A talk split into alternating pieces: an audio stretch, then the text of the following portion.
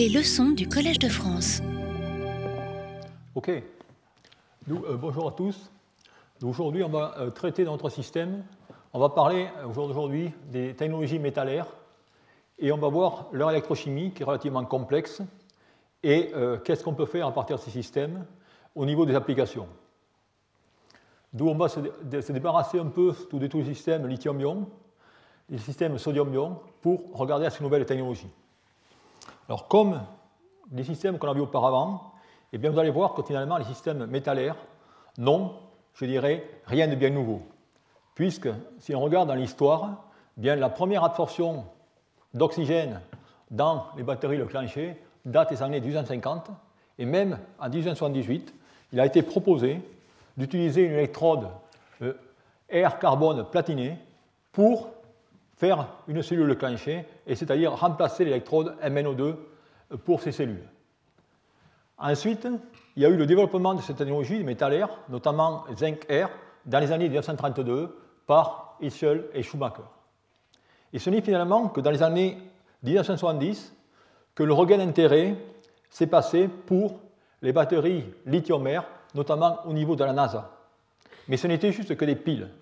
Il fallait rendre ces réactions réversibles, et cela, les premiers travaux dans ce domaine ont été faits par Kay Abraham, comme indiqué ici, qui a montré sur un système polymère qu'il était possible de recharger ces systèmes lithium-air. Et ensuite, dix ans après, c'est une équipe de St. Andrews qui a vraiment montré que ces systèmes pouvaient être réversibles, avec cependant les difficultés que vous voyez ici. D'où la raison pour laquelle et pourquoi de tels systèmes, finalement, sont-ils intéressants? Alors, si on regarde au niveau des densités d'énergie, et effectivement, vous voyez ici, lorsque je regarde la densité d'énergie théorique, dans le cas du lithium-ion, on est seulement à 387. Si on passe au système métallaire, on verra zinc air par la suite, mais lithium-air, on est aux alentours de 3500 Wh par kilo. D'où, a priori, par de simples calculs théoriques, effectivement, ces systèmes présentent des intérêts énormes. Et c'est ce qui a finalement suscité l'engouement des industriels de cela quelques années, comme on peut voir ici, où on pourrait effectivement, avec de tels accumulateurs, atteindre les 500 km. Mais malheureusement, comme vous allez voir durant cet exposé, tous ces chiffres sont très attractifs, mais il y a des verrous technologiques énormes avant de commercialiser ces genres de systèmes. Alors avant de voir les problèmes, bien sûr, voyons comment de tels systèmes fonctionnent. Eh bien, il s'agit de réactions relativement simples dans lesquelles, lors d'une décharge, vous avez l'oxygène qui va directement se combiner avec le lithium pour former ce lithium peroxyde. Et cela va se faire, comme vous voyez ici, vous avez l'électrode, et durant cette décharge, vous avez l'apparence de ce lithium de O2. Et cette réaction, eh bien, elle est relativement plus compliquée, puisqu'elle va directement mettre, je dirais, euh, en exergue la nécessité d'avoir un oxygène superoxo, comme on peut voir ici. Et cet oxygène superoxo, eh bien, je dirais, va être le cauchemar dans toute l'électrochimie des systèmes sodium-mer et lithium-mer. Bien que ce radical est, je dirais, très commun dans l'être humain, vous allez voir que dans les batteries, ça va être un problème particulier pour notamment sa euh, agressivité nucléophile qui va faire en sorte qu'il va briser toutes les molécules d'électrolyte. Ensuite, lors de la recharge, vous allez avoir des réactions, regardez, inverses. Vous voyez qu'en ce cas, lithium 2 O2 disparaît et vous avez cette réaction chimique. D'où voilà, si vous voulez, ce que sont ces systèmes lithium-air. Pour résumer cela, eh bien, on peut avoir, je le rementionne une fois de plus, des densités d'énergie relativement élevées, 3505 Wh par kilo, et avec des technologies qui peuvent se décrire comme ici. Alors maintenant, ce qu'on va voir, eh bien, quels sont les verrous technologiques à lever, quelles sont les limitations de cette technologie? Eh bien, on peut le regarder si on regarde les performances. Lorsque vous regardez ici la courbe de cyclage charge-décharge, voyez ici cette large polarisation qui va être responsable pour le faible rendement énergétique de ces systèmes, qui sera aux alentours de 70-75%, ce qui n'est pas viable. Ensuite, si on regarde en termes de puissance, eh bien, ces systèmes ont des puissances relativement limitées, c'est-à-dire qu'on ne pourra pas les utiliser à des régimes de C, voire même inférieurs. Et enfin, la durée de vie, comme vous voir ici, elle est lamentable. Si on regarde de l'autre côté, de la négative, eh bien, on a toujours le problème de dendrite, qui est pertinent au système au lithium, mais également des problèmes de contamination par, je dirais, l'eau de l'atmosphère voire le CO2 de l'atmosphère, comme on verra à la fin de cette présentation. Donc voilà, si vous voulez, la problématique de tous ces systèmes. Et bien sûr, au niveau de la recherche, eh on va essayer directement de regarder tout ce qui s'est fait à ces différents niveaux. On va regarder au niveau de l'électrolyte, sa compatibilité avec l'électrochimie d'oxygène. On va regarder au niveau de l'interface, cathode oxygène, au niveau de l'électrode à air, sa rechargeabilité, sa cyclabilité.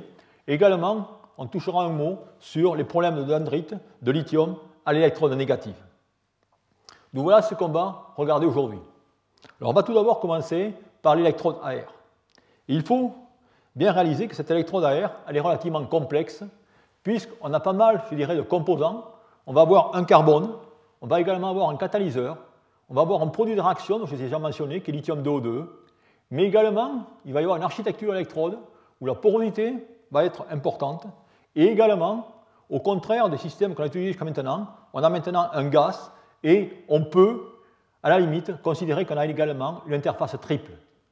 D'où l'architecture de l'électrode et la texture du carbone qu'on va utiliser vont être des éléments clés pour le fonctionnement de ces systèmes.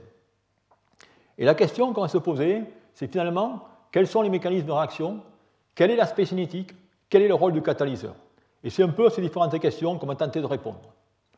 Alors, vous allez voir, puisque maintenant on est dans un système, je dirais, air, eh bien, les, les cellules vont être légèrement différentes de ce qu'on a vu jusqu'à maintenant. En effet, voilà les types de cellules qu'on va utiliser. Ça, c'est les cellules Swedge-Lock qu'on avait déjà vues. Maintenant, dans le cas du lithium-mer, eh on va tout simplement y mettre un électrolyte. Dans ce cas, dans un premier temps, on va y mettre du carbonate de propylène. vous verrez l'histoire par la suite sur ce carbonate de propylène. Ensuite, on va y mettre l'électrode à air, qui est finalement un mélange de carbone, de catalyseur et de liant. Et ensuite, une grille d'aluminium pour les contacts électriques, avec bien sûr maintenant le plongeur du haut qui va être creux pour permettre finalement l'absorption et le dégagement d'oxygène dans ces types de, cellules. Donc voilà, si vous voulez, le type de système qu'on va voir. Alors posons d'abord la question du catalyseur. Comment trouver de meilleurs catalyseurs pour de telles électrodes à air? Eh bien, on va tout simplement, dans un premier temps, baser cette réaction indiquée ici, où on va faire des tests électrochimiques, c'est-à-dire qu'on va tout simplement mélanger du peroxyde de lithium avec un catalyseur et on va faire des tests électrochimiques et regarder finalement le potentiel, la polarisation ou la surtension par rapport à l'équilibre comme indiqué ici. Alors la difficulté, eh c'est que ces mesures prennent, je dirais, 3 ou 4 jours pour chaque catalyseur. D'où il faut trouver, je dirais, une astuce pour faire ce criblage beaucoup plus rapide.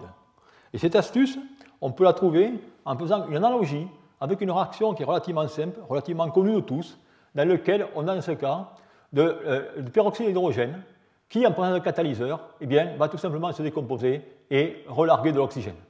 Et dans ce cas, eh bien, c'est des manips relativement simples, vous voir ici, où on va mesurer finalement le changement de volume associé à cette réaction.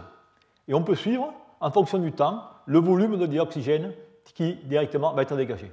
Vous voyez qu'en ce cas, eh vous allez avoir des réactions relativement lentes, avec par exemple l'oxyde de fer, l'oxyde de nickel, alors que dans le cas de l'oxyde de cobalt, c'est déjà beaucoup plus rapide, et des réactions extrêmement rapides dans le cas de l'oxyde de manganèse. Et vous voyez que l'oxyde de manganèse, c'est très rapide, et vous voyez qu'en ce cas, le potentiel est relativement euh, bas. Donc la question est, est-ce que cette analogie est valable? Et pour avoir cette analogie, eh bien, il faut relier finalement le potentiel à cette constante cinétique de réaction, comme indiqué ici. Et effectivement, si on trace maintenant le potentiel d'oxydation que j'ai déduit de mes mesures électrochimiques avec finalement les euh, constantes cinétiques que l'on peut déduire de ces simples expériences de mesure de, finalement, de quantité d'hydrogène, d'oxygène, pardon, on peut dans ce cas avoir cette relation linéaire.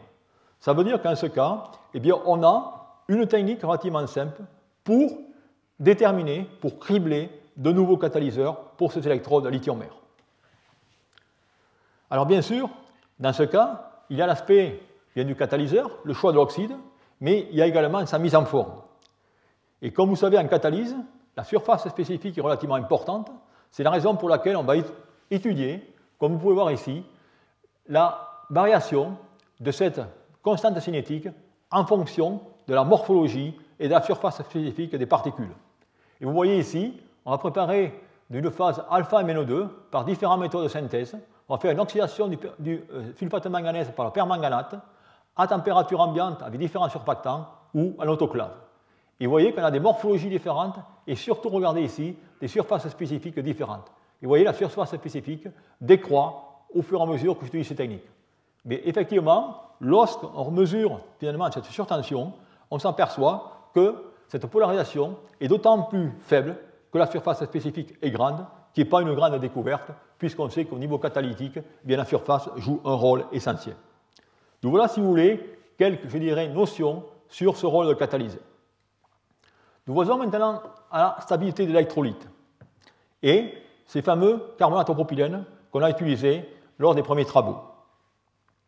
Pour regarder la stabilité de l'électrolyte, eh on va faire une expérience relativement classique dans laquelle on va prendre directement un sel, qui est ce cas tributylammonium hexafluorophosphate, euh, euh qu'on va mettre dans du sulfoxide.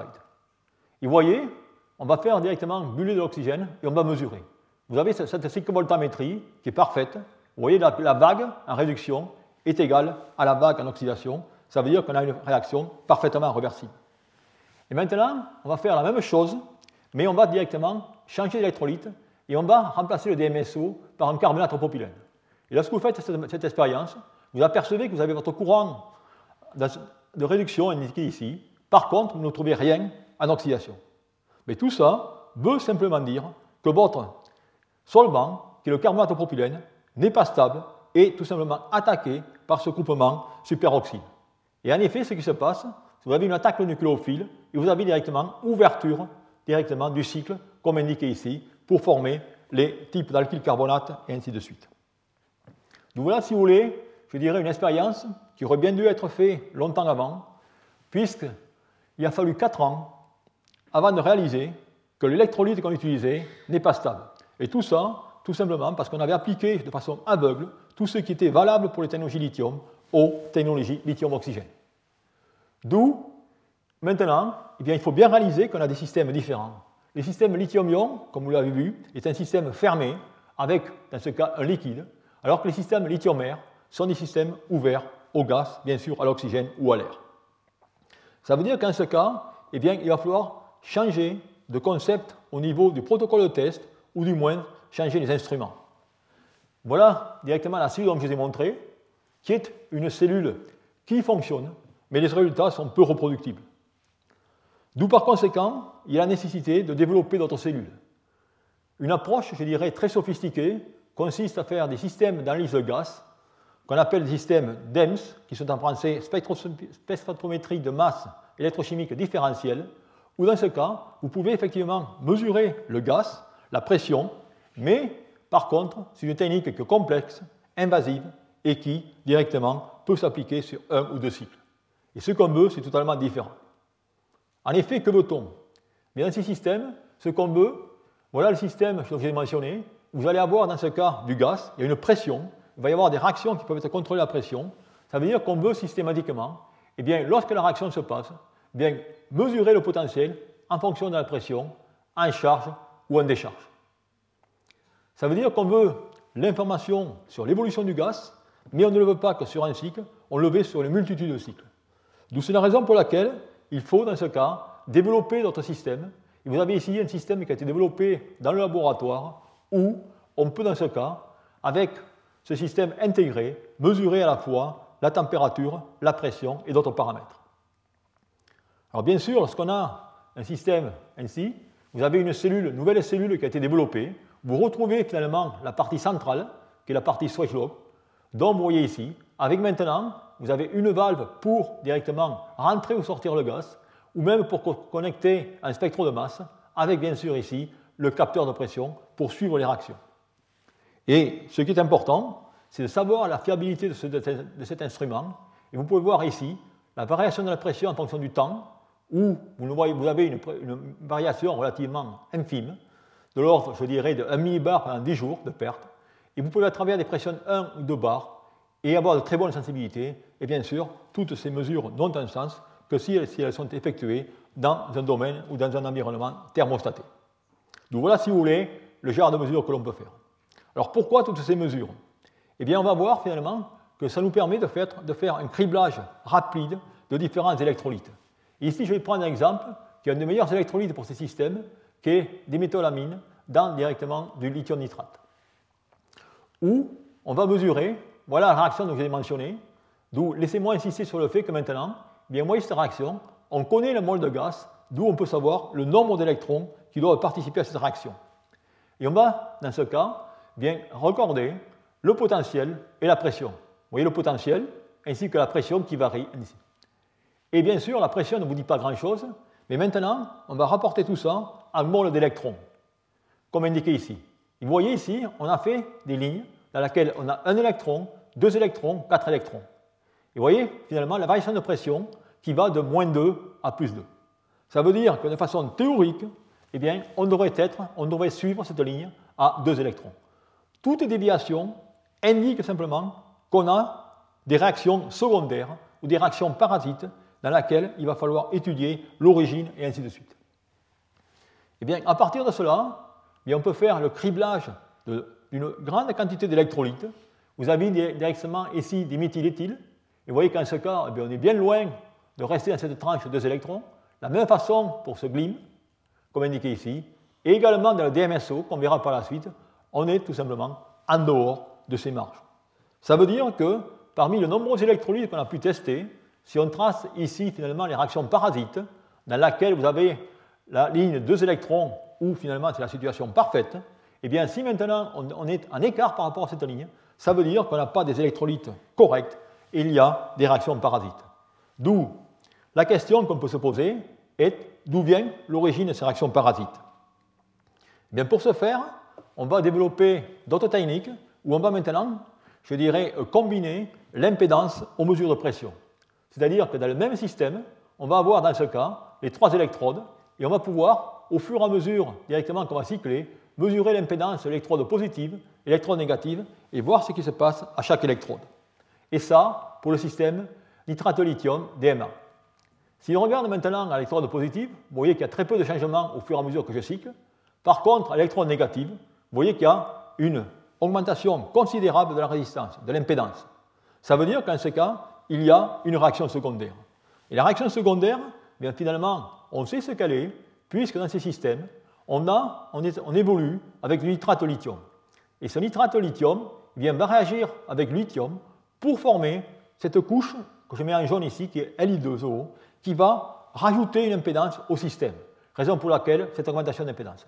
Et ensuite, eh bien, il y a libération d'ions nitrate et d'ions nitrite, et on a dans ce cas, une navette redox qui va faire en sorte que les ions nitrate et ions nitrites vont tout simplement s'auto-alimenter. D'où voilà, si vous voulez, ce qui se passe. Bon, tout ça pour finalement vous montrer et vous convaincre qu'à ce jour, bien, on n'a pas encore trouvé le bon électrolyte. Et l'électrolyte pour ces systèmes, c'est vraiment le tendon d'Achille pour les systèmes lithium-mer, que ce soit euh, sodium-mer et autres. D'où voilà, si vous voulez, en termes d'électrolyte. Maintenant, Voyons une autre réaction, une autre complication associée à cet électrolyte, c'est-à-dire la synergie entre l'interface de carbone et l'interface d'électrolyte. Bien pour ce faire, on va encore faire des tests de cyclage avec des résultats bien particuliers. Comme voir ici, on va utiliser du carbone 13 pour savoir ce qui se passe à cette interface électrode de carbone électrolyte. Vous avez une courbe électrochimique, des charges et charges, et à tous ces points verts, ici, eh bien, on va tout simplement récupérer l'échantillon et faire des analyses. On va faire des analyses, et c'est d'abord par infrarouge, et on s'aperçoit qu'il y a deux types, je dirais, de réactions parasites, de produits, du carbonate de lithium et, dans ce cas, des carboxylates, comme indiqué ici. Et maintenant, eh bien, on va tout simplement décomposer ces deux matériaux pour connaître la quantité de CO2 et n'oubliez pas ici, quantité de CO2 qui sera du carbone 13 lorsque ça viendra de l'électrode et carbone 12 électrolyte. Et si on fait cela, si on fait directement une décomposition de l'acide phosphorique, bien on va obtenir directement le carbone 12 CO2 provenant de l'électrode ainsi que le carbone 13 CO2 provenant de l'électrode. Si maintenant on fait par un réactif de Fenton, qui est un mélange très oxydant de H2O2 plus Fe2 qui va libérer dans ce cas un radical OH qui est très agressif, eh bien on va tout simplement, dans ce cas, obtenir ce CO2 de ce composé.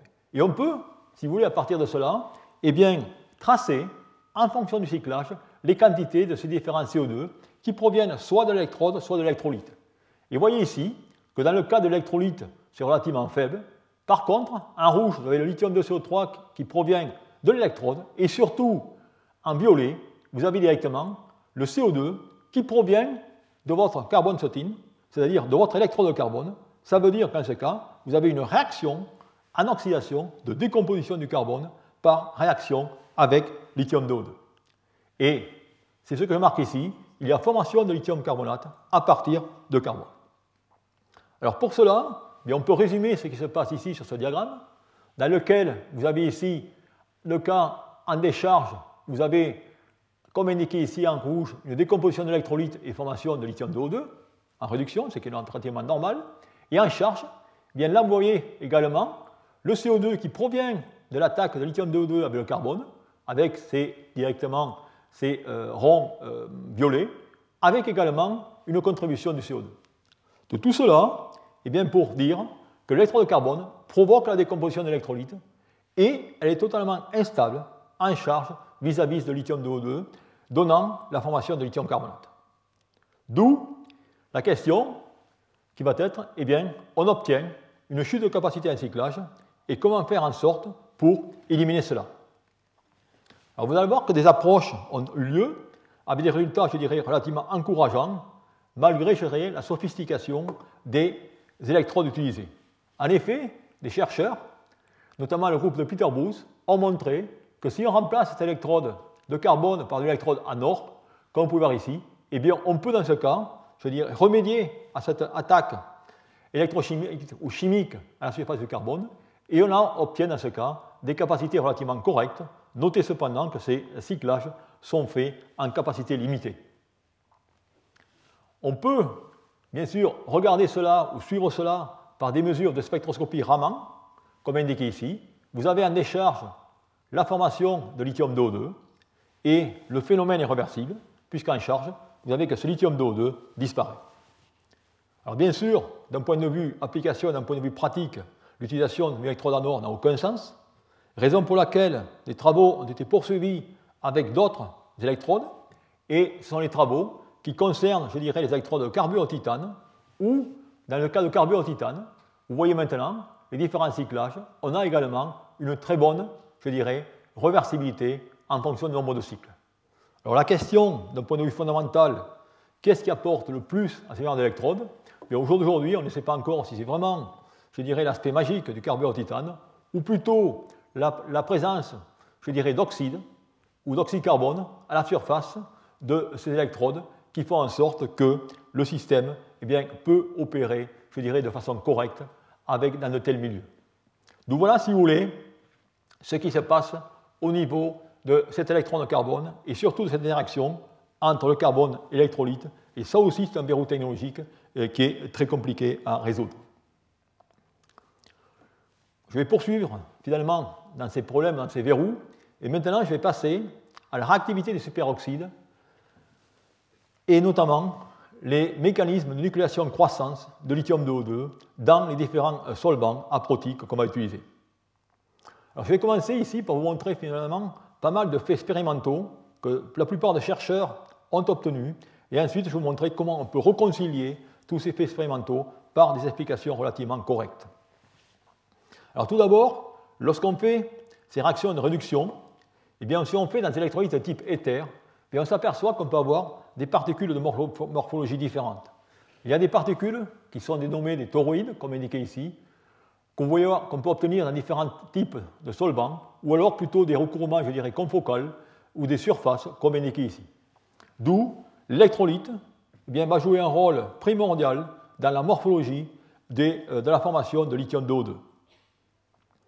Outre l'électrolyte, eh maintenant, si on prend un électrolyte, un autre paramètre important va être la vitesse à laquelle on va vouloir décharger ou fabriquer, former ce lithium d'O2. Et vous voyez ici, on a des régimes relativement lents, dans ce cas, où on a ces beaux théroïdes, où maintenant, si on va à des régimes beaucoup plus élevés, vous voyez directement les fibres de carbone sur lesquelles vont se déposer des amas non cristallins de lithium d'O2. Et là aussi, ça montre l'importance de cette densité de courant sur le mécanisme réactionnel de la formation de lithium do Ensuite, eh on peut ajouter ou mettre des additifs à cet électrolyte. Et c'est le cas si on met par exemple du nitrate de lithium. Et ce que les chercheurs ont montré, c'est que maintenant, la capacité d'électrode, comme vous pouvez voir ici, eh va augmenter au fur et à mesure que je vais tout simplement préparer des électrolytes avec des quantités de nitrate de lithium supérieures. Et si on regarde l'influence sur finalement la morphologie, eh on s'aperçoit que toujours il y a une correspondance à une quantité, je dirais, euh, supérieure lorsqu'on va vers des particules de type toroïde ou de type, je dirais, larges particules. Et puis on peut continuer ainsi, et on s'aperçoit qu'on a encore des résultats aussi intéressants, mais tout aussi intrigants. C'est le fameux problème de l'eau que je mentionne ici sur le lithium et que je mentionnerai plus tard sur le sodiumère. Et là aussi, des chercheurs ont montré que si on trace la capacité déchargée en fonction de la quantité d'eau ajoutée, eh bien, on a de nouveau des capacités, je dirais, exacerbées. Capacités exacerbées que les chercheurs ont également corrélées avec le changement de morphologie des particules lithium-2O2, avec, on peut voir, avec large quantité d'eau, des particules bien définies, bien cristallines, et ainsi de suite. D'où, voilà, si vous voulez, tout ce qui a été observé dans la littérature, et il fallait expliquer tout ça d'un simple mécanisme. Alors, pour résumer, qu'est-ce qu'on a vu? On a vu finalement que la formation de lithium-2O2, eh bien, la morphologie dépendait fortement de la nature du solvant, de la nature du sel, de la teneur en eau et du régime de décharge. Et tout ça pour cette simple réaction où on s'aperçoit finalement qu'on a des films de peroxyde de lithium ou alors des grosses particules, des toroïdes. Et finalement, pour trouver, je dirais, un dénominateur commun pour expliquer tout cela, eh bien, on va revenir au solvant lui-même ou au soluté et regarder à des propriétés bien définies de ce solvant et de ce soluté. Et ces propriétés bien définies vont être définies par le concept de Goodman, où on va regarder le nombre d'honneurs et le nombre accepteur. Le nombre d'honneurs est finalement l'aptitude d'un solvant à donner ses électrons, c'est-à-dire la basicité de Lewis, alors que le nombre accepteur sera l'opposé, sera l'aptitude d'un solvant à capter des électrons ou acide de Lewis. Donc vous pouvez voir qu'en ce cas, on va pouvoir avoir des réactions, je peux dire, que je caractériserai de nucléophiles ou d'électrophiles. Mais pour expliquer cela plus clairement, un schéma est toujours mieux. Vous allez très comprendre ce que je signifie. En effet, si je prends un solvant avec un nombre d'honneurs relativement élevé, comme le DMSO, vous voyez qu'en ce cas, eh bien, j'ai un nombre relativement élevé, je vais avoir un pouvoir solvatant important, dans lequel, vous voyez, le lithium va être directement solvaté. Ça veut dire que si le lithium est solvaté, eh bien, l'oxygène, par lui-même, va être libre.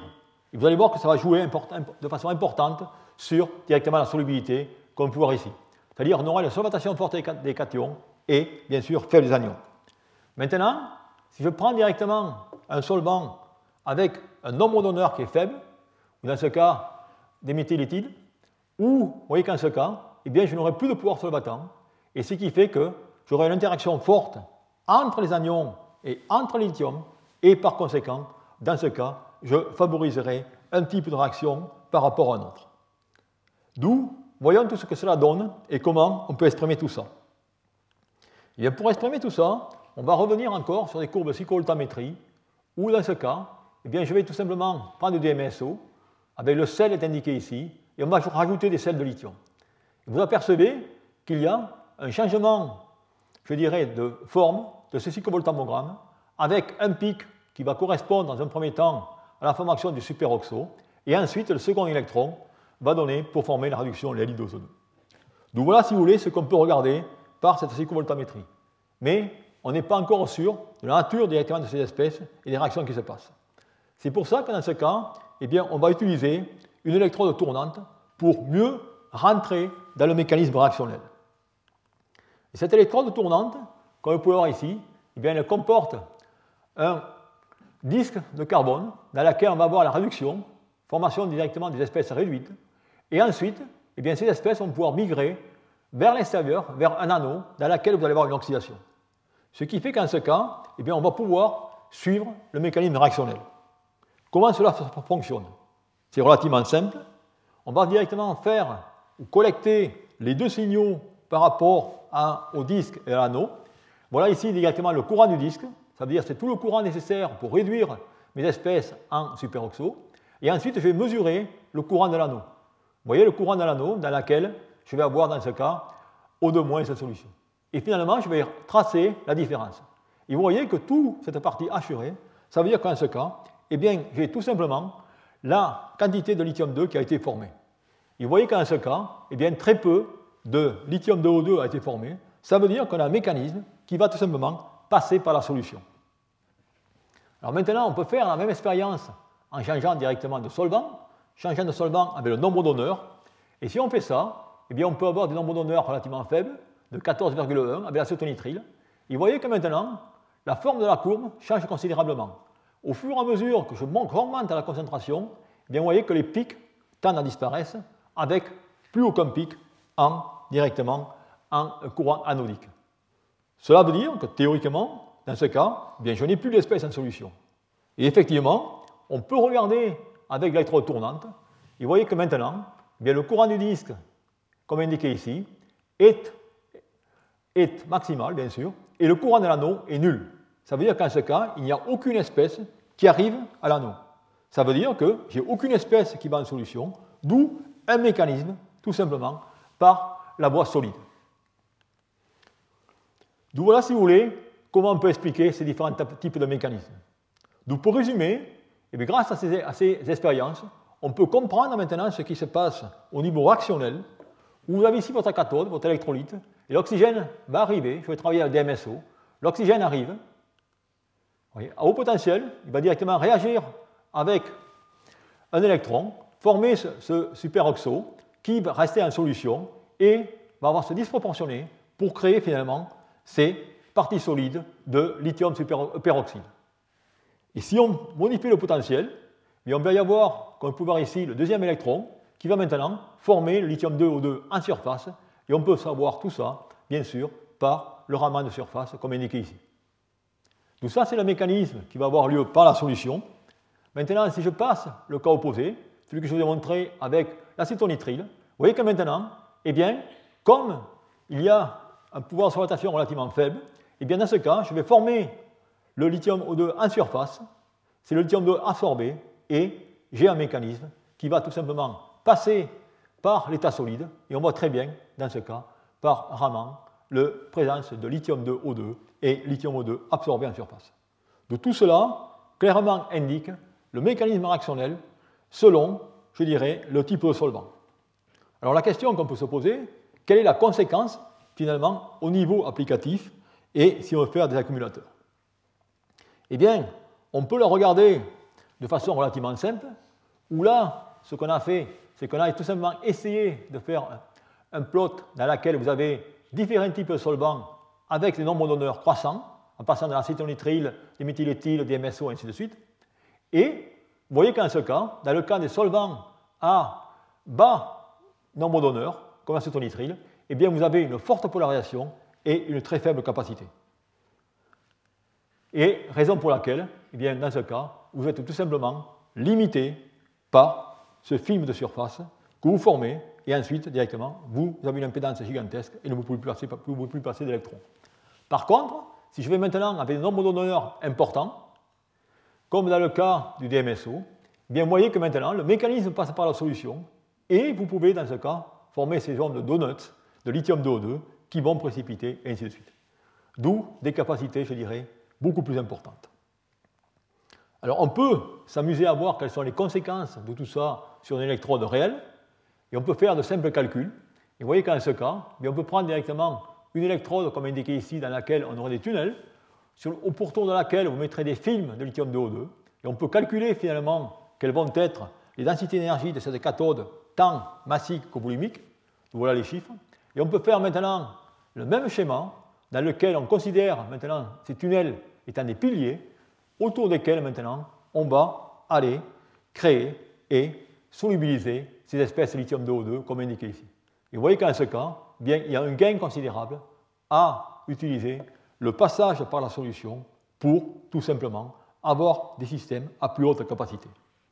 Donc voilà, si vous voulez, un peu le mécanisme réactionnel concernant cette formation de lithium 2O2.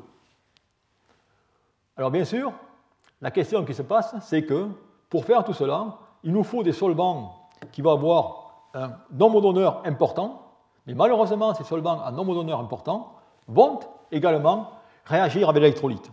D'où il va falloir trouver une autre solution. Alors, comme je l'ai montré, avoir lithium 2O2, c'était très intéressant car c'est un excellent moyen de stocker la capacité. Mais, comme on l'a vu, lithium 2 est un mauvais matériau d'électrode puisqu'il est isolant, insoluble et solide.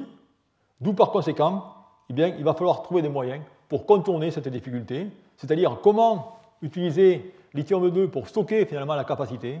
Et c'est là qu'on va tout simplement introduire les, les travaux récents qui vont avoir lieu, et notamment avec tout ce qui est les systèmes redox médiateurs et ainsi de suite. D'où je voudrais maintenant vous introduire ce concept de redox médiateur. Et là aussi, je voudrais attirer votre attention qu'il y a beaucoup de confusion dans la littérature à l'heure actuelle entre ce qu'on appelle une navette redox et un redox médiateur. Ici, vous avez une navette redox que l'on connaît depuis fort longtemps dans les systèmes au lithium et qu'on utilise pour la sécurité de ces systèmes, dans lequel vous ajoutez une molécule avec votre électrolyte qui va pouvoir s'oxyder en cas de surcharge. Et ensuite, eh bien, l'espèce va directement passer à l'électron négatif où elle va être réduite de façon chimique. Et vous avez cette navette continuellement. Ça veut dire qu'on peut directement protéger un système en surcharge et on verra que cette navette redox eh bien, va jouer un rôle important dans le prochain cours lorsqu'on décrira les systèmes lithium-soufre. Mais, vous voyez, ces deux réactions, chimiques et électrochimiques, qui ont lieu à deux électrodes différentes. Et il y a maintenant ce qu'on appelle le système redox médiateur, où là, eh bien, vous avez, c'est la même chose qui se passe à l'électrode. Vous allez avoir une espèce qui va finalement être réduite directement sur l'électrode et qui va finalement transmettre son électron pour, dans ce cas, déclencher la réaction chimique. D'où, dans ce cas, la réaction chimique et électrochimique a bien lieu à la même électrode et la réaction est délocalisée par rapport à la surface électrode. Tout ça, je dirais, c'est des concepts très très importants au jour d'aujourd'hui dans toute l'électrochimie, notamment dans les accumulateurs, que ce soit lithium-soufre, lithium-oxygène et ainsi de suite. D'où, eh bien, on va tout simplement appliquer ce concept au système lithium-air. Pour ce faire, eh bien, ici, on va directement utiliser cette molécule, qui est une molécule dibutylbenzoquinone, comme redox médiateur. Et bien maintenant, si vous regardez ce qui se passe, voilà directement le système, voilà, voilà ce qui se passe avec ce médiateur et sans ce médiateur. C'est-à-dire que sans ce médiateur, eh bien, on a des courbes tout simplement de faible capacité avec des polarisations gigantesques. Dès qu'on met bien, ce médiateur, on peut dans ce cas obtenir, comme on peut voir, des densités d'énergie qui vont être multipliées, ou des capacités, excusez-moi, par des facteurs 10 voire 100.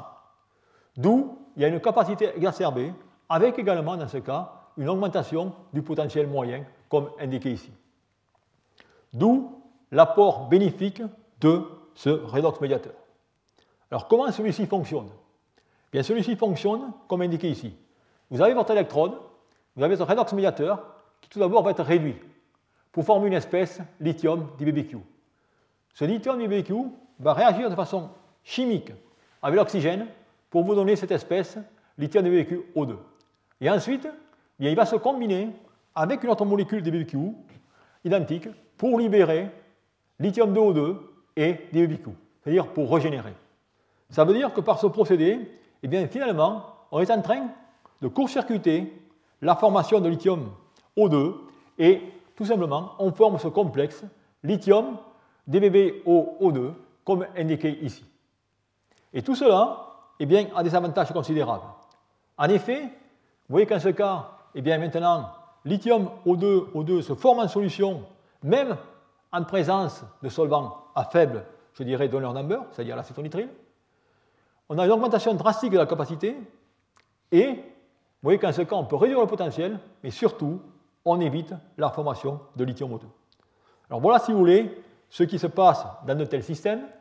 Alors, il faut un redox médiateur en réduction, ben, mais également il faudra développer des redox médiateurs en oxydation et avoir dans un système deux types de redox médiateurs et faire en sorte que ces redox médiateurs ne parlent pas chimiquement, et surtout qui n'aille pas jouer le rôle de navette, c'est-à-dire en allant à l'électrode négative également.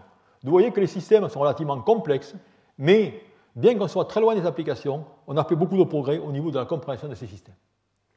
D'où, ce que je voudrais faire maintenant, c'est regarder un des derniers problèmes de système lithium-air que vous avez mentionné, qui concerne l'électrode négative. Et dans le cas de l'électrode négative, là aussi, je dirais, c'est un peu le fiasco, car on n'a aujourd'hui aucune solution pour de tels systèmes. En effet, voilà ce cas des cellules 3 électrodes, où on a maintenant on a remplacé l'électrode négative par une électrode de silicium, et vous avez les performances en cyclage, ainsi tout simplement qu'en en pression. Et vous voyez qu'en ce cas, eh bien, on a également une chute de pression en fonction du cyclage.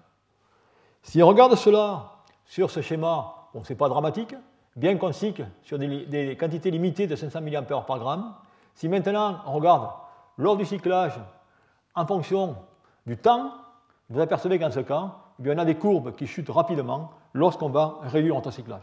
Ça veut dire qu'en ces systèmes, eh bien, on a des réactions parasites, je dirais, colossales. Et aujourd'hui, pour être simple, dans cette technologie lithium-air, on n'a pas trouvé une électrode pour remplacer le, lithium qui soit adéquate pour faire, je dirais, des cyclages relativement corrects. D'où voilà, si vous voulez, ce que je voulais mentionner sur ces systèmes lithium-air et un aspect de ces systèmes lithium-air. En effet, tout cela, bien, on a regardé les systèmes lithium-air, je dirais, non à queue. Et il y a une autre version qui est également développée, qui est également étudiée, qui sont les systèmes lithium-air à queue. Vous voyez qu'en ce cas, eh bien, on va tout simplement utiliser du lithium en milieu aqueux, d'où on va voir en détail comment, et on va également utiliser des séparateurs différents. La seule chose qu'il faut regarder ici, c'est que la capacité dans les systèmes non aqueux eh va être concentrée sur lithium 2O2, sur le peroxyde de lithium, alors que dans le cas, je dirais, des systèmes non aqueux, eh bien, c'est lithium H qui va stocker tout simplement cette capacité. Alors la question, c'est comment faire un capaciteur ou un capaciteur ou une batterie lithium-air en milieu aqueux. Eh bien, on va utiliser, je dirais, cette méthode indiquée ici, où un groupe de, de, Californie, Steve Visco, a développé ce type d'électrode dans laquelle vous avez du lithium métallique, avec ici en bleu, je dirais, un joint élastique, et en jaune, un séparateur électrolyte solide. Ça veut dire qu'avec ce système, vous pouvez mettre directement du lithium dans l'eau, il ne réagira pas, car vous avez cette barrière. Et là, vous avez classiquement des électrodes pour le gaz à diffusion de l'électrode. Bien, lorsqu'on fait ça, bien, ces chercheurs ont pu réaliser, je dirais, la pile, une pile, je précise bien, qui était la plus puissante au jour d'aujourd'hui, puisqu'elle peut délivrer, comme indiqué ici, 650 mA par cm, 1300 Wh par kilo, et qui a pu fonctionner 58 jours directement de façon continue. Par contre, il y a encore pas mal de difficultés pour transformer cette pile en système directement rechargeable. Mais ça, eh bien, ça a des applications énormes, puisque ces systèmes primaires au lithium, R, sont utilisés, je dirais, pour faire euh, de la, de la plongée, comme vous pouvez le voir ici. Mais là, je précise aussi, c'est des systèmes à une seule décharge. On peut améliorer ces systèmes en jouant maintenant sur la technologie lithium-air aqueux, dont le problème principal, finalement, c'est-à-dire qu'en ce cas, on va former l'hydroxyde de lithium. Et bien sûr, la capacité va dépendre tout simplement de la solubilité de l'oxyde de lithium en milieu aqueux, la quantité maximale. Et cette quantité maximale, eh bien, elle ne peut pas dépasser 5,3. On peut l'augmenter avec des acides, mais on va être limité à 110 mA par gramme. Alors ce que les chercheurs ont fait, une astuce qu'on peut voir ici, c'est que dans ce cas, ils vont utiliser ce qu'on appelle une électrode sacrificielle. C'est-à-dire qu'en ce cas, plutôt que de laisser l'hydroxyde de lithium aller dans l'électrode positive, et si je peux dire embourber l'électrode positive, eh bien, ils vont directement mettre une membrane anionique qui va empêcher le lithium d'aller dans ce secteur, et par conséquent concentrer l'hydroxyde de lithium dans l'électrolyte. Et ensuite, ils vont utiliser cette troisième électrode pour finalement assurer la réversibilité du système et transformer ce OH en oxygène et ainsi de suite. Et grâce à cela, eh ils peuvent obtenir, je dirais, des capacités relativement importantes et des cyclages qui semblent relativement corrects, du moins à ce jour. Donc voilà des technologies qui se développent et c'est technologies qui se développent notamment au niveau d'EDF qui ont regardé ces systèmes. Donc voilà, si vous voulez, ce que je voulais vous raconter sur les systèmes lithium-air en milieu aqueux et milieu non aqueux. Et maintenant, je voudrais terminer ce cours en généralisant et voyant d'autres systèmes à base de métaux, de cations différents du lithium. Et pour ce faire, eh bien, on va regarder finalement encore de l'électrochimie en milieu électrolyte. Et dans ce cas, on va regarder un liquide ionique. Et on va tout simplement regarder différents cations du tableau périodique. Et on va classer ces cations, comme indiqué ici, par leur force ou leur acidité. Cette acidité, eh bien, on va avoir des acides durs, c'est-à-dire dans ce cas des acides forts, c'est-à-dire lithium, sodium. On va avoir également des acides relativement moyens, comme les métaux 3D, comme le cobalt, le nickel. Et finalement, des acides mous, comme le cadmium. Et on va finalement regarder comment ces différents cations vont, je dirais, influencer eh bien, le potentiel de réduction de l'oxygène dans ce milieu indiqué ici, qui comprennent directement dans ce cas un méthylpyrrolidinium avec dans ce cas un sel de tétrafluorosulfohydrate. Eh bien, si on regarde la psychovoltamétrie pour tous ces différents systèmes, eh on s'aperçoit, par une simple vue à cela, que les potentiels de réduction vont se déplacer en fonction du cation qu'on va utiliser, mais également l'intensité de la vague va directement être modifiée. Ça veut dire qu'il y a, je dirais, une modification au niveau du pouvoir réducteur ainsi sur l'activité catalytique. On peut directement ramener cela dans un simple graphe où on va tracer le courant en fonction du potentiel. Et vous voyez effectivement que lorsqu'on va directement du cadmium avec les, euh, les métaux de transition, eh bien, le potentiel va passer par des valeurs négatives. Ça veut dire qu'en ce cas, le potentiel absolu va être augmenté lorsque vous allez augmenter le caractère de Lewis, la force de Lewis de votre, de votre cation. C'est la raison pour laquelle eh bien, le potentiel sera le plus grand avec lithium au sodium. Par contre, si maintenant on regarde l'activité, eh bien on s'aperçoit, en traçant directement cette droite qui correspond à cette valeur de 0,25 mA cm2, eh bien on s'aperçoit que dans ce cas, eh bien c'est le contraire, c'est-à-dire que le, le, pouvoir catalytique ou l'activité vis-à-vis de la réduction d'oxygène est beaucoup plus important avec des acides mous que des acides forts.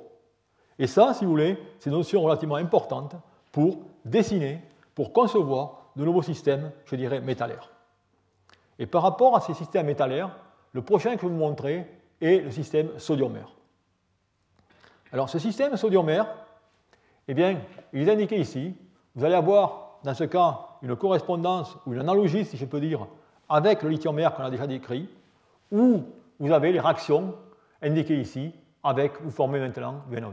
Mais, chose très importante, c'est que dans le cas du système au sodium, eh bien maintenant, on s'arrête au sodium superoxyde. On ne va pas au sodium peroxyde, comme on pouvait y aller dans le cas du système au lithium. Alors on verra, cela a des avantages, mais également des inconvénients. Inconvénient majeur au niveau de la densité d'énergie. Vous voyez la différence essentielle entre ces deux systèmes. Il y a presque un facteur 7 ou 8. Mais par contre, il y a des avantages au niveau de la chimie. On peut dire que la NaO2, comme dans ce cas, eh bien, on va il est relativement stable, on aura une chimie plus propre que lithium O2. On aura également des avantages, pour sûr, au niveau de la corrosion, puisque dans ce cas, on ne passe pas par le fameux, par le fameux superoxyde qui attaque l'électron de carbone. Et également, on aura des avantages, je dirais, au niveau rechargeabilité. Alors la question est, finalement, qu'en est-il de toutes ces espérances? Est-ce qu'on a quelque chose de différent? Est-ce qu'on a une chimie plus propre? Est-ce qu'on a une chimie plus simple? Mais vous allez voir qu'on va retomber sur la même problématique dans ce système. La réaction, la réactivité, on peut la décrire comme indiqué ici, dans laquelle vous avez toujours pareil la formation de ce peroxyde qui va réagir avec le sodium pour former le sodium superoxyde.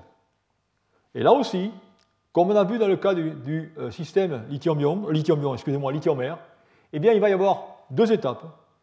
Une étape par la solution, où, dans ce cas, eh bien, on va avoir le sodium superoxyde qui va à la solution, et on forme ces euh, cubes, qui sont magnifiques, dans les électrodes, et où on aura une très haute capacité.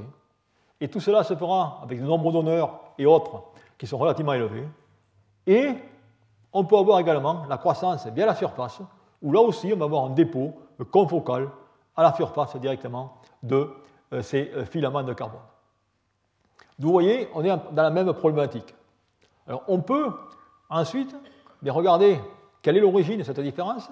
Il y a bien sûr tous les nombres d'honneurs du solvant, du soluté, mais il y a également la nature des carbones. Et si on regarde la nature des carbones, bien ici vous avez tout simplement des résultats de euh, plusieurs papiers dans lesquels on aperçoit qu'il y a des comportements totalement différents dépendant de la nature du carbone qui est indiqué ici. Ça veut dire certainement, malgré que je dirais la raison réelle n'est pas connue à ce jour, il y a des sites actifs, on pense, différents à la surface de ces carbones. Il y a également l'importance, je dirais, du solvant, et pour illustrer cela, eh je vais tout simplement prendre ce transparent, où ce qui va être, je dirais, primordial ici, c'est l'équilibre entre la solvatation et la désolvatation de ces espèces. Si on prend par exemple le cas des glimes, vous avez ici le tétraglyme, vous allez avoir un pouvoir solvatant, je dirais, important. Ça veut dire que si le pouvoir solvatant est important, la désolvatation va tout simplement demander beaucoup d'énergie. Raison pour laquelle elle va être difficile et vous allez avoir ce dépôt, je dirais, en surface. Par contre, si vous prenez dans ce cas le monoglyme, où l'énergie de solvatation va être relativement plus faible, d'où son énergie de désolvatation, vous allez avoir un échange entre la solvatation et la désolvatation, ce qui fait que vous allez avoir une nucléation croissance en formation de cubes, comme vous avez indiqué ici. D'où là aussi l'importance, on ne saurait directement le préciser assez, de la caractéristique de votre solvant. Et enfin, dans ces systèmes, il y a bien des résultats encore plus provocants, où certains groupes prétendent qu'on peut avoir une réactivité qu'en présence d'eau.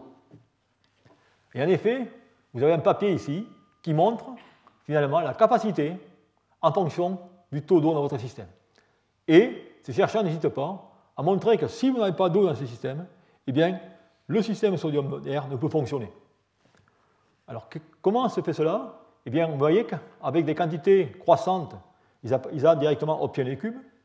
Une manip intéressante qui a été faite ici, c'est-à-dire qu'au lieu d'utiliser de l'eau, ils ont utilisé directement des acides, acides benzoïques ou acides acétiques, totalement anhydres.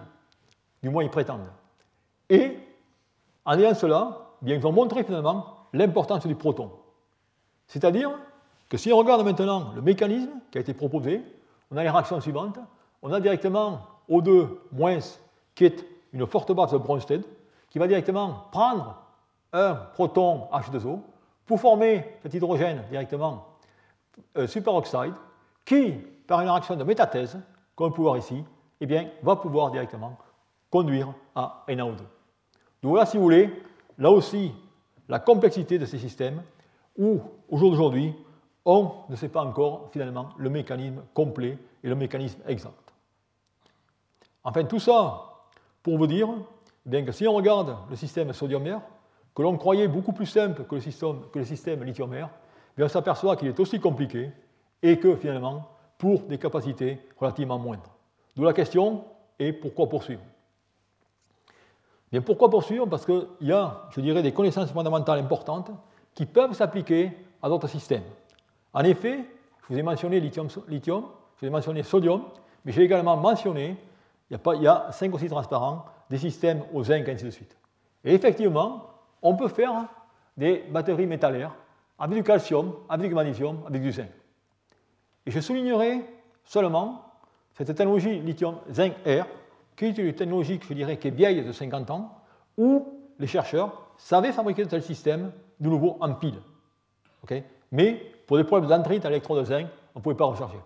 Et là, tout récemment, il y a des recherches qui se font à EDF où ils prétendent avoir développé un système zinc-air rechargeable avec l'astuce que je vous ai mentionnée auparavant, c'est-à-dire en utilisant une biélectrode comme indiqué ici. Donc voilà, si vous voulez, tout ce qui se passe au niveau de ces systèmes. Et enfin, pour terminer cette présentation, je vous ai mentionné finalement l'air, je vous ai mentionné le rôle de l'eau, et là aussi, je voudrais juste attirer votre attention sur un autre problème associé à ces systèmes, qui est finalement le rôle du CO2. Alors le rôle du CO2, eh bien, ça veut dire que maintenant, lorsque vous allez faire des systèmes lithium-air lithium-oxygène, d'ailleurs j'aurais dû le préciser, parce que je vous ai dit qu'on travaille sur le système lithium-air, mais la plupart du temps, les gens vont utiliser que l'oxygène. Si on veut maintenant utiliser l'air, il y aura directement également du CO2. Raison pour laquelle, comment ce CO2 va-t-il réagir et quel est son rôle? Là aussi, eh bien, je dirais, les résultats sont relativement intéressants, où il a été montré que si on augmente la quantité de CO2 dans votre air qu'on va utiliser pour ces accumulateurs, eh bien, on va augmenter la capacité. Et vous voyez ici des capacités, je relativement considérables pour des mélanges, 50% d'oxygène et 50% de CO2. Là aussi, qu'est-ce qui se passe? Ça a été montré dans le groupe récemment qu'en réalité, il n'y a pas du tout de réaction réversible, mais dans ce cas, c'est tout simplement le groupe superoxo qui va réagir avec les molécules de CO2 pour former directement du carbonate de lithium, Li2CO3, comme on peut voir ici. Alors là aussi, il y a toute une complexité qui pourrait prendre encore, je dirais, une dizaine de minutes pour vous expliquer que, dépendant de la nature des solvants, dépendant du nombre de donneurs, eh bien, on peut tout simplement orienter les réactions via la solution, via le solide, mais malgré tout cela, elles sont irréversibles. D'où, grosso modo, cela va conclure cette présentation avec quand même quelques remarques. Je dis, euh, les batteries lithium-air, sont parmi les rares concurrentes pouvant dépasser la densité d'énergie du lithium. Et quand je dis dépasser, mais on pouvoir directement dépasser par un facteur 5 ou 6. Mais on doit espérer tous qu'elles vont réussir un jour. Malheureusement, au jour d'aujourd'hui, il y a beaucoup de recherches dans ce domaine, et je pense qu'il est vraiment important, du moins au niveau de la recherche, de revenir aux fondamentaux et de faire de la vraie recherche plutôt qu'une recherche médiatique dans laquelle ce qui compte, c'est tout simplement de publier des résultats, la plupart du temps non reproductibles. Alors en recherche, bien sûr, on ne peut pas dire ça n'arrivera jamais, mais je peux vous assurer que pour qu'on arrive directement à mettre des batteries métallaires dans le véhicule, je vous ai mis ici 2050, mais je pense qu'il faudra encore beaucoup plus d'années pour que cela arrive. D'où la recherche va progresser, elle va directement être très importante pour sûr pour le fondamental, mais loin de là seront les applications. Donc voilà comment je voudrais terminer et je vous remercie pour votre attention. Retrouvez tous les contenus du Collège de France sur www.colège-2-france.fr.